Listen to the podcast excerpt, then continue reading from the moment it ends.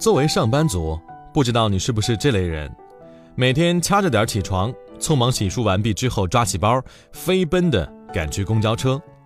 早餐大多啊在公交车上解决，常常还会因为来不及而没时间吃早饭。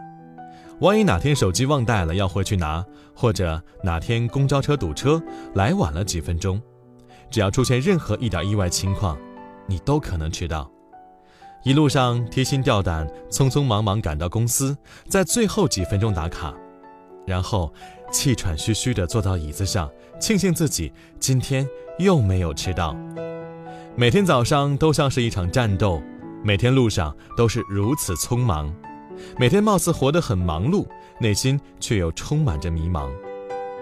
有没有那么一刻，你停下来问问自己，到底是什么原因导致你每天如此疲惫呢？你有没有想过，自己每天早上过得如此惊心动魄，可能只是因为多在床上懒了十分钟而已？好多人早上起不来，和习惯性熬夜分不开，晚睡又想早起，怎么可能呢？而且有的人晚睡往往更容易失眠，导致睡眠质量差，对身心健康都没有好处。如何睡得更好？我的经验是，白天多运动。睡得太久不一定是很好，没有接受足够的阳光，你会感到更加的疲惫。运动可以调节体温，让我们白天更清醒，晚上睡得更熟。我们常常在中午会有一点疲倦，白天小睡也可以让你更加清醒，但并非睡得越久越好。午休尽量不要超过四十五分钟，这样你才会感到精力充沛，更加清醒。对于失眠的朋友来说，如何才能快速入睡呢？首先要学会放松，在睡前试着让思维慢下来，同时要养成好的睡眠习惯。床只用来睡觉，不要在床上看电视、玩手机等等。早起不是一件容易的事儿，好多人坚持了几天，发现早起之后整个人更加的疲倦，那是因为没有找到适合自己的节奏和方法。不要失望，一步到位。比如你习惯了七点起床，强迫自己每天五点起的话，十有八九会失败。每天比以前早起一点，比如说早起十分钟，循序渐进，才不会失败。睡眠时间缩短太多的话，白天很容易会有疲惫感，那样早起对你来说就不是乐趣，而是痛苦和负担了。不要盲目的追求每天四点起床。那并不一定适合你。那些早起的人往往习惯了早睡，而且会在白天小憩一会儿。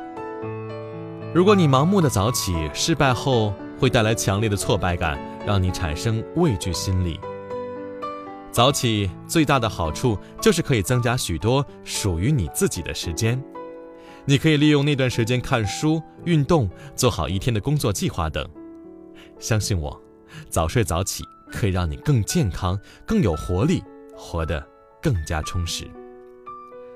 作为一名职场人，如果你每天都踩着点儿，甚至迟到几分钟，而另一个同事每天都早到，哪怕只是早到十分钟，如果你是老板，你会选择哪一类人呢？当其他人陆陆续续地走进办公室的时候，早到的人往往已经进入了一天的工作状态。早到的员工往往被认为工作更加认真。因为大多数人在潜意识里是将早起和成功、勤奋联系在一起的，而经常迟到的员工往往会被贴上一些不好的标签：懒惰、缺乏自律、对工作不够投入、缺乏上进心等等。当别人升职加薪的时候，你内心却满是委屈和不解，自己每天都活得如此辛苦，对工作很投入，还经常加班，为什么升职加薪的不是我呢？一切的一切，可能都只是因为你每天多睡了十分钟而已。每天早起十分钟，你的人生将会有很大的不同。你有多久没有好好的坐下来吃早餐了？你有多久没有看看路边的花草了？你有多久没有看过日出和朝霞了？每天将你少睡的十分钟放到其他地方，却会带来大大的不同，让你的一整天更加从容不迫。